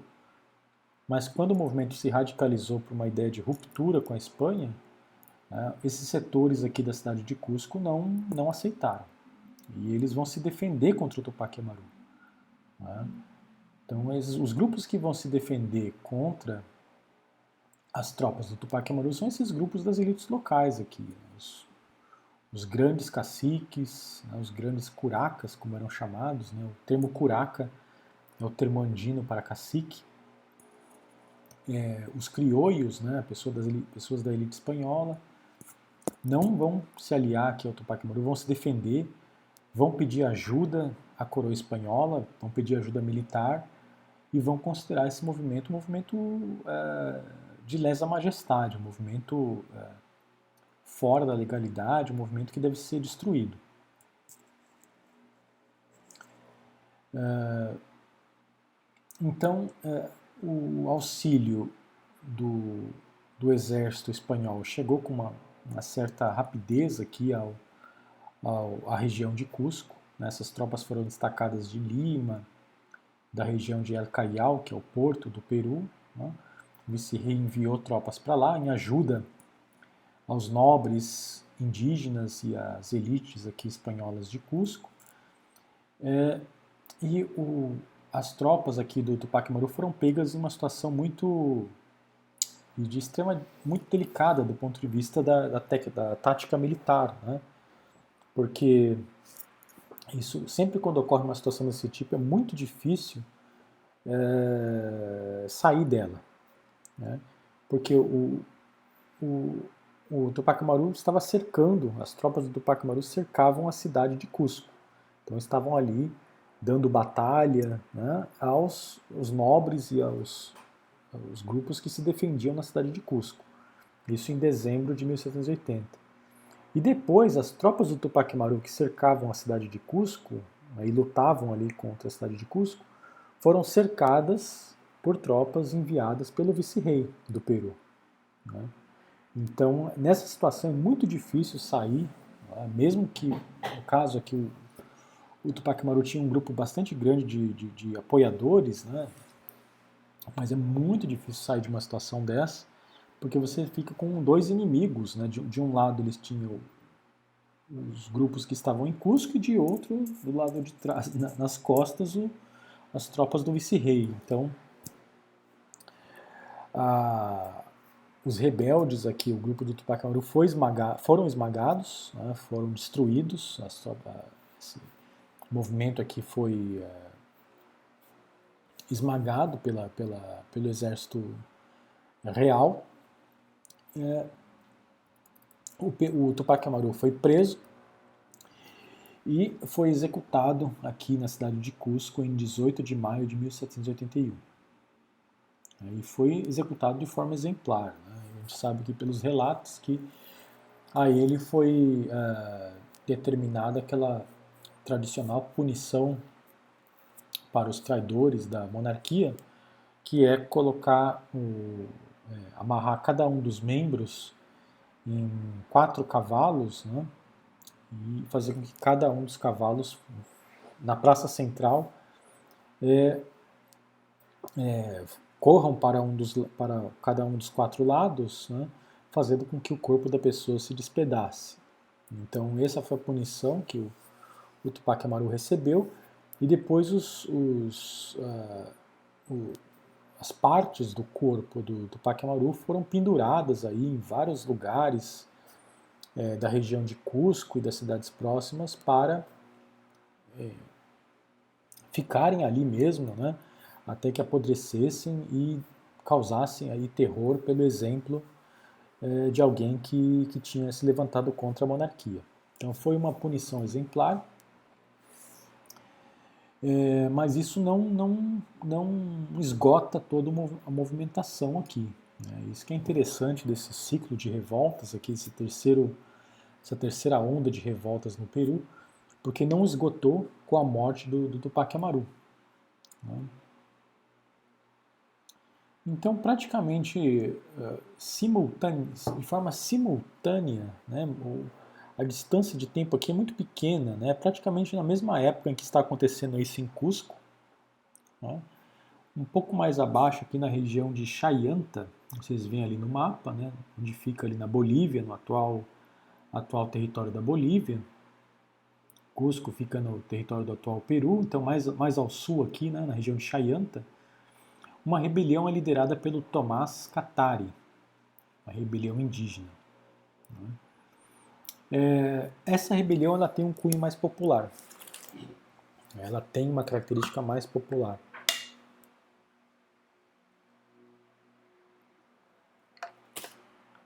É, em grande medida, o Tupac Amaru ele liderou uma revolta, ele foi levado a essa posição de líder de uma revolta por essas circunstâncias que eu já é, examinei, né? a questão particular dele, dele econômica e a questão política, que ele tinha sofrido essa derrota ao pleitear o cargo de marquês. E depois ele se colocou como líder de um movimento é, de revolta popular. Agora aqui, eh, de certa maneira, o Tomás Cataro ele é um líder mais genuinamente popular, no sentido de que ele era um camponês mesmo, ele era um índio comum, não era um cacique, né, era um índio tributário, alguém que trabalhava ali na terra, né, mas que adquiriu, pelo, pelo carisma dele, pela né, é, intransigência né, e indignação que ele mostrou contra as, contra as injustiças perpetradas pelos caciques e pelos cobradores de tributo nessa região, né, ele liderou um processo de, de rebelião popular. Né. Então ele, ele era realmente um, nem mesmo sabia ler escrever, era uma pessoa analfabeta, pagava tributo, ele era da etnia Aymara, né, que é essa etnia que predomina nessa região, então, percebendo ali diversos abusos é, desses funcionários locais, ele primeiro, né, com um grupo de pessoas da comunidade em que ele vivia, ele fez uma viagem até Buenos Aires em 1779. Né? Nessa época já havia o vice-reinado de Buenos Aires, né, que foi instalado em 1776, e essa região é, da Bolívia, essa região da Bolívia, ela estava sob jurisdição do, do vice-reinado de Buenos Aires. Então, esses indígenas fizeram uma longa caminhada né, até Buenos Aires para poder apresentar uma queixa ao vice-rei contra esses abusos desses funcionários.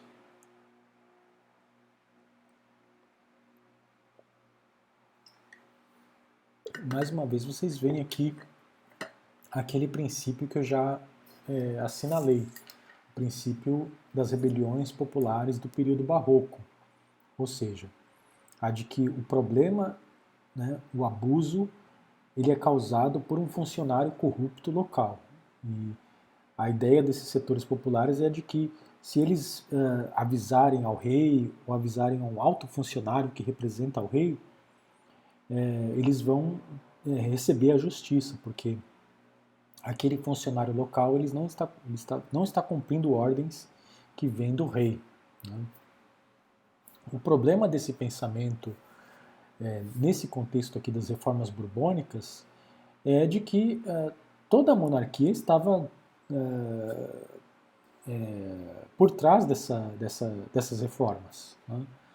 Esses funcionários aqui, eles não estavam descumprindo ordens, eles estavam, na verdade, aplicando uma reforma, um programa de reforma, né, que visava, em última instância, submeter é, esses reinos aqui da, é, das Américas a um status de colônia submeter as populações a um, a um tratamento mais coercitivo, né, em benefício da metrópole. É, então, é muito interessante. De certa maneira, esses indígenas perceberam isso, porque eles foram até Buenos Aires, acreditando que o vice-rei não estava sabendo de nada, né, que essas, essas atitudes desses funcionários né, eram, eram algo, uma algo que era próprio da corrupção deles, não era algo que veio do rei. Mas aí quando eles chegaram em Buenos Aires, o, o vice-rei não, não deu bola para aquilo que eles apresentaram, né? não, não recebeu com indiferença aquelas, aquelas denúncias, não tomou nenhuma atitude. E os indígenas perceberam então que, na verdade, aqueles funcionários não, não eram funcionários corruptos, né? não eram desviantes da norma. Né? Na verdade, aqueles funcionários estavam aplicando um programa, um programa de reformas que vem da própria autoridade central, vem do rei, vem do vice-rei. Né? Então, quando os indígenas voltaram para a comunidade deles, em agosto de 1780, eles se revoltaram, iniciaram um processo de revolta. É, eles romperam com com o que era esperado ali, né, da lealdade deles. Então eles expulsaram esse Joaquim de Alós, que era o corregedor. Ele teve mais sorte, né, ele não, não chegou a ser morto. Tá? É, depois é, ele inclusive vai governar o Paraguai. É, ele conseguiu poupar a vida dele, né?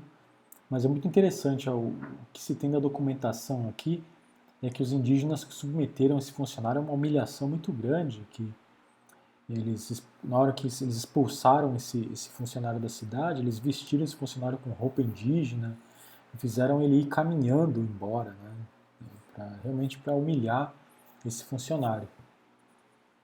Então, uh, o movimento se manteve ali na defensiva, na trincheira, até que vieram tropas, né, tropas uh, da cidade de Lima, tropas do rei, e esmagaram o movimento. o, o Tomás Catar ele foi, na verdade, executado um pouco antes do Tupac Amaru, em janeiro de 1781.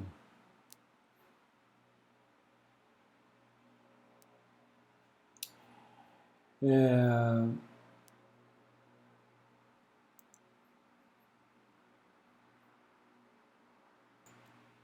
esse slide aqui mostra esse escudo de armas. É só para ilustrar aqui o, o, significado das palavras que esses indígenas utilizavam, esses líderes, não era nada despropositado, não era nada que não tivesse seu próprio significado. Então aqui é um escudo, só para dar um exemplo, é o escudo do Inca Garcilaso, da família do Inca Garcilaso, que é uma família mestiça, né? Então vocês veem o escudo da família, uma família nobre, é, as armas aqui da, da família espanhola e também o do lado esquerdo né? e do lado direito o símbolo aqui da, da família é, nobre inca, com a lua, o sol e a serpente. Essa serpente é chamada de Amaru na língua quichua. Né? Então esse escudo mostra que essa família do Inca Garcilaso, aquele Inca que escreveu a, a crônica, os comentários reales, né, no início do século XVII, uma família nobre, ele era um mestiço, né, então uma família que tem aqui a união do lado espanhol, do lado esquerdo, com o lado indígena do lado direito. O lado indígena está assinalado aqui, simbolizado pela serpente né, Amaru e o Sol e a Lua o Tupac Amaru, né, ele utiliza esse nome.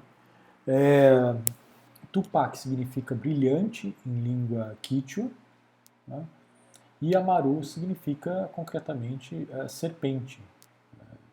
Em realidade, a serpente era o símbolo da sabedoria na sociedade né, para os índios, é, para os índios é, do Peru. Né.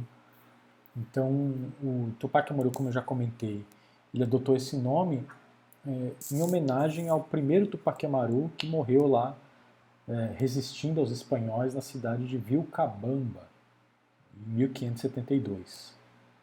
Né? Então, o nome Tupac Amaru, em Quichua, vai significar algo como é, serpente brilhante, ou, em última instância, sabedoria brilhante.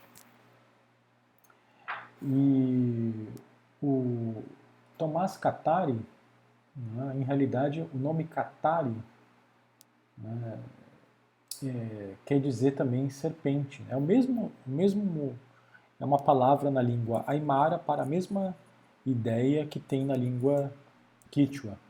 Então, o nome também que ele adota aqui é um nome simbólico, né, é, porque na verdade ele adota o mesmo nome é, o mesmo sobrenome aqui que Tupac Amaru, né? só que na língua, na língua aimara. Né? Porque Katari quer dizer serpente e também quer dizer sabedoria. Então ele faz referência a, esse, a esses mesmos líderes lá do, do período antigo que resistiram aos espanhóis. Então não é por acaso que ele adota esse nome aí de Tomás Katari. E a última rebelião aqui que ocorre nesse, nesse contexto, nesse terceiro contexto insurgente, é a rebelião do Julian Apaza. Esse era o nome dele. E o nome que ele vai adotar é Tupac Katari. É, então, como a gente já acabou de tratar aqui da questão dos nomes, né, Tupac, então, é, em língua é, quichua, né, significa brilhante. Né, então, ele adota aqui esse nome e também adota o nome Katari, que na língua aimara significa serpente ou sabedoria. Então, na verdade, esse nome que ele adota aqui, na verdade, também é Tupac Amaru. é o nome Tupac Amaru, é o mesmo nome que, que o do último Inca que resistia aos espanhóis. Na verdade, os três líderes adotam o mesmo nome. A única diferença é porque é, o, eles, é, o nome Katari aqui é a palavra em Aymara para esse termo que em Quichua quer dizer Amaru, quer dizer serpente. Então ele também adota esse nome né? e ele vai liderar uma revolta aqui pouco depois da execução do, do Tupac Amaru na região de La Paz. Né? Então ele angaria um apoio muito grande de setores indígenas. Ele, é já, ele, aqui, ele não é de um, uma categoria social tão é, humilde aqui quanto o, o Tomás Catari, é alguém mais de um setor médio, né? ele também não é um indígena da elite, não é um, um indígena né, que tem uma linhagem cacical ou uma posição privilegiada, ele é mais de um setor médio, né? é, ele era um pequeno comerciante é, de coca e de roupas, de obrar, então era alguém que circulava, que também foi atingido por essas reformas, porque essas reformas atingiam as suas atividades produtivas, né? ele sendo um pequeno comerciante de coca e de roupas, ele vai pagar mais tributo no comércio e no transporte desses produtos. Então ele angaria vários colaboradores ali indígenas, vários simpatizantes para essa causa. É, e uh, tendo unido aí um grupo bastante grande de pessoas indígenas né, revoltadas com, com a colonização, ele lidera um cerco à cidade de La Paz, né, que vocês veem aqui nessa imagem. É, cerco de La Paz por Tupac Katari. É, a data aqui eu coloquei, na verdade, tá, é, certamente está incorreta aqui. Eu coloquei 1888, mas na verdade a, a data é 1788, né, porque essa pintura aqui é de, é de origem colonial. Acho que falhou aqui. Na verdade a data é de 1788 mostra o cerco de, de La Paz por Tupac. Vocês veem lá no fundo, né? É, população indígena cercando aqui a cidade. Então isso aqui foi uma, foi uma atividade militar aqui de grandes proporções. Né? Foi uma, uma iniciativa bastante arrojada dos indígenas. Eles cercaram La Paz por é, mais de três meses, né? 109 dias cortaram os suprimentos da cidade, tentaram inundar a cidade sem sucesso. Né? É, a mortandade aqui nesse processo aqui foi gigantesca, muita gente morreu na cidade de fome né, por falta de suprimentos, uma vez que a cidade estava cercada, não tinha condição de, de obter alimentos. E também quando a, as tropas espanholas chegaram, muita gente aqui das tropas do Tupac Katari foi morta pela pelas tropas espanholas. Então ele foi derrotado e morto em novembro de 1781.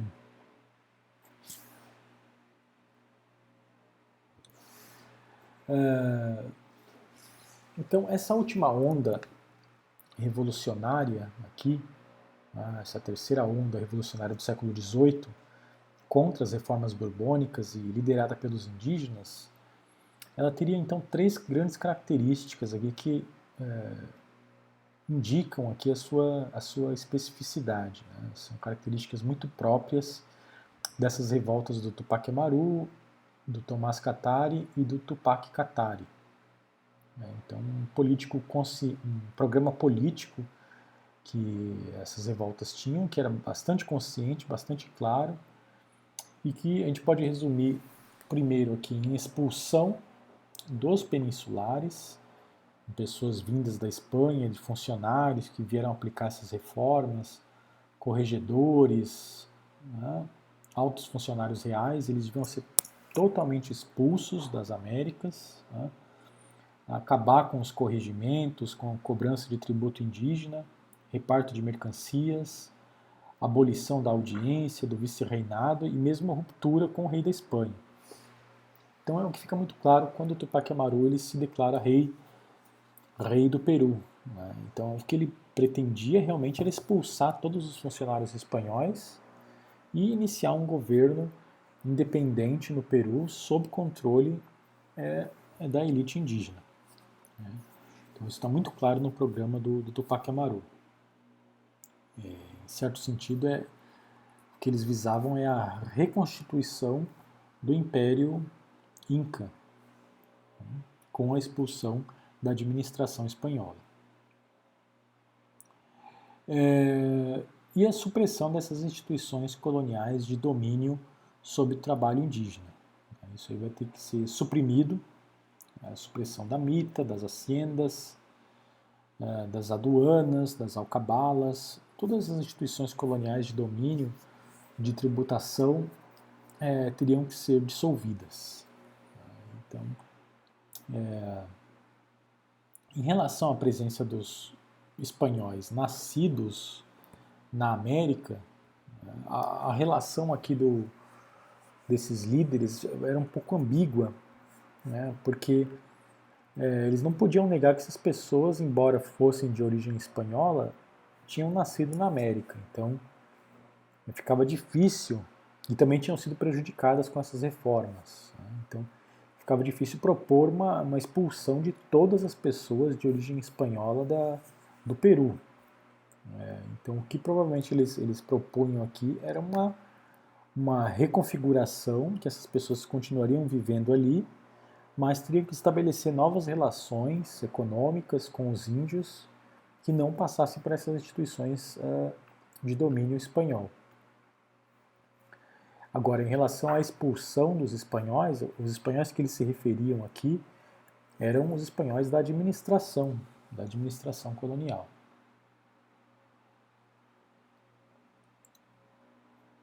Uh,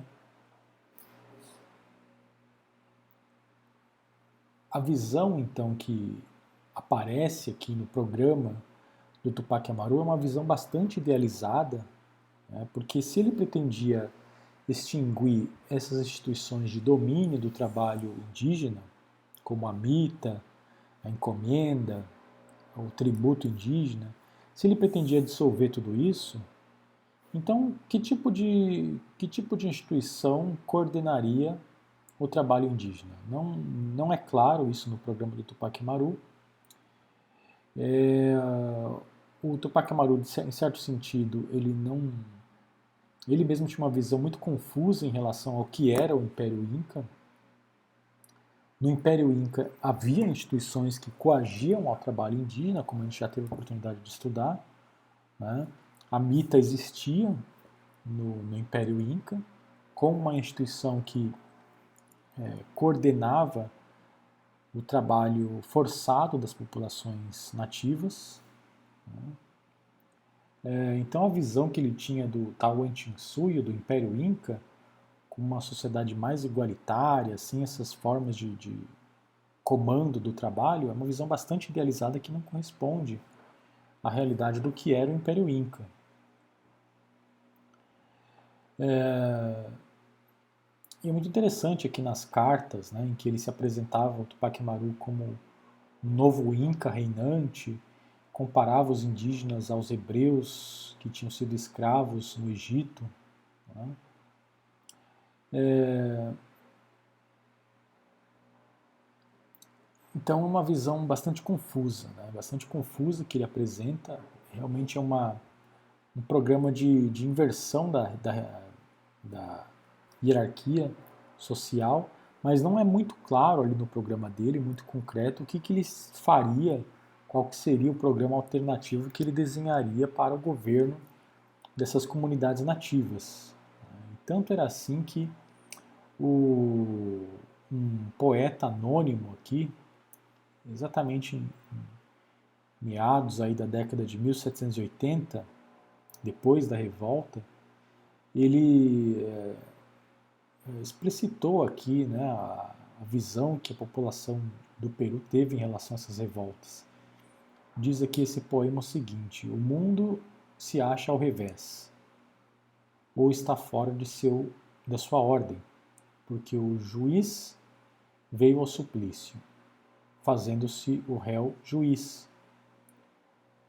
Se faz cabeça o que é pé, o vil escravo senhor, o ladrão legislador, o inseto pessoa, a coroa dos incas, coroa de verdade, coroa espanhola um monarca, um grande traidor. Então, é, é um poema, não é à toa que ele é anônimo, né?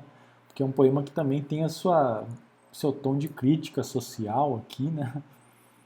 É, mas que também aponta aqui a, a o, o, verdadeiro é, verdadeira reviravolta que significou essa, essas revoltas, né? essas rebeliões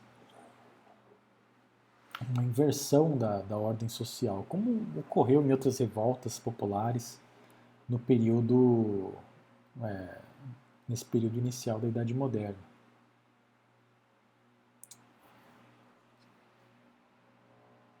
Então também fica muito claro nesse contexto aqui que esses revoltosos inicialmente buscaram uma saída institucional para suas insatisfações. Né?